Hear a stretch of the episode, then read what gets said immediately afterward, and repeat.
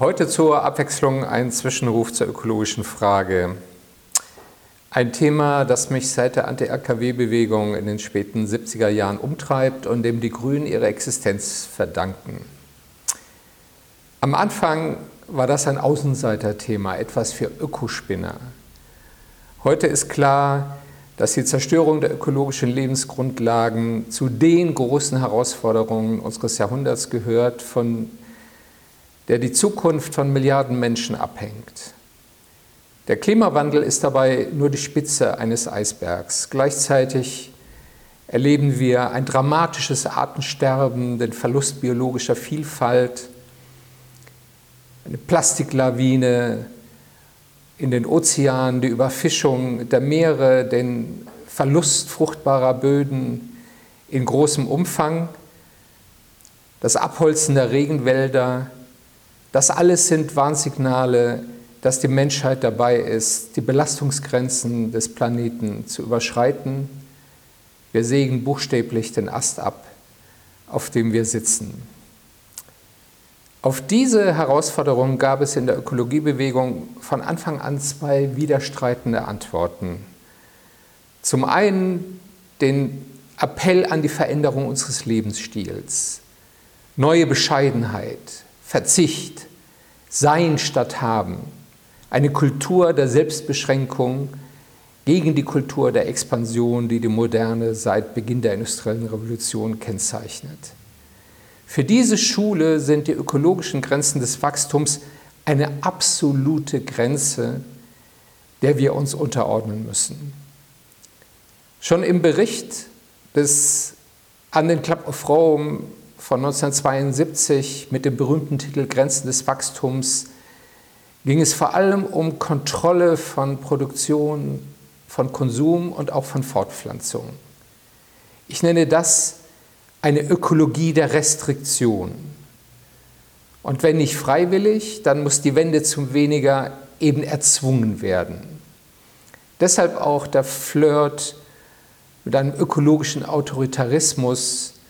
Jürgen Randers etwa, einer der Mitautoren dieses Berichts an den Club of Rome und immer noch einer der Vordenker der, der internationalen Ökobewegung, sympathisiert offen mit dem chinesischen Modell, weil er der liberalen Demokratie nicht zutraut, die Verzichtsleistungen zu erzwingen, die aus seiner Sicht notwendig sind.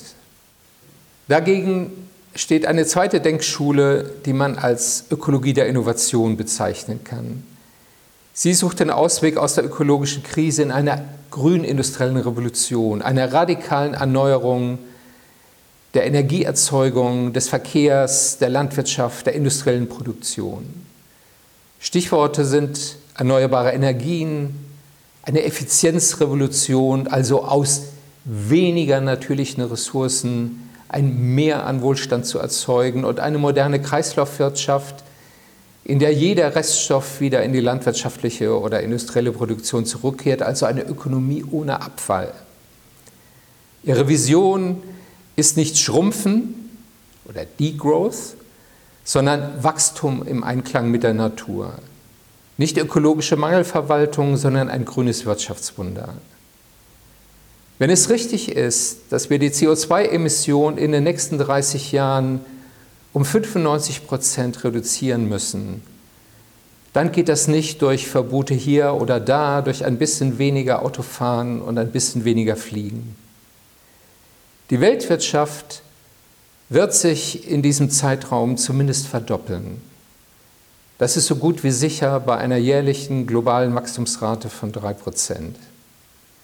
Und die Antwort darauf ist nicht Verzicht, sondern die Entkopplung von wirtschaftlicher Wertschöpfung und Naturverbrauch. Das ist der Kern der grünen Revolution. Sie setzt auf die beiden Ressourcen, die unbegrenzt zur Verfügung stehen, auf die Einstrahlung von Sonnenenergie auf die Erde und auf den menschlichen Erfindungsgeist. Und sie vertraut darauf, dass die Kombination von liberaler Demokratie und Marktwirtschaft das überlegene System ist, um ein gutes Leben für 10 Milliarden Menschen auf dieser Erde zu ermöglichen. Damit wir uns recht verstehen, auch eine freiheitliche Ökologie kommt nicht ohne Eingriffe in Produktion und Konsum aus, nicht ohne Grenzwerte und Vorschriften. Sie muss aber vor allem dafür sorgen, dass Preise die ökologische Wahrheit sagen. Umweltsteuern und Abgaben, also die Verteuerung des Ressourcenverbrauchs und der Emissionen, sind das Mittel der ersten Wahl. Politik muss einen klugen Ordnungsrahmen setzen, in dem sich der Wettbewerb um innovative Lösungen entfalten kann. Ökologisches Handeln muss sich auch wirtschaftlich rechnen. Dann werden wir einen Wettbewerb um innovative Lösungen sehen, der den Übergang in eine nachhaltige Ökonomie ebnet.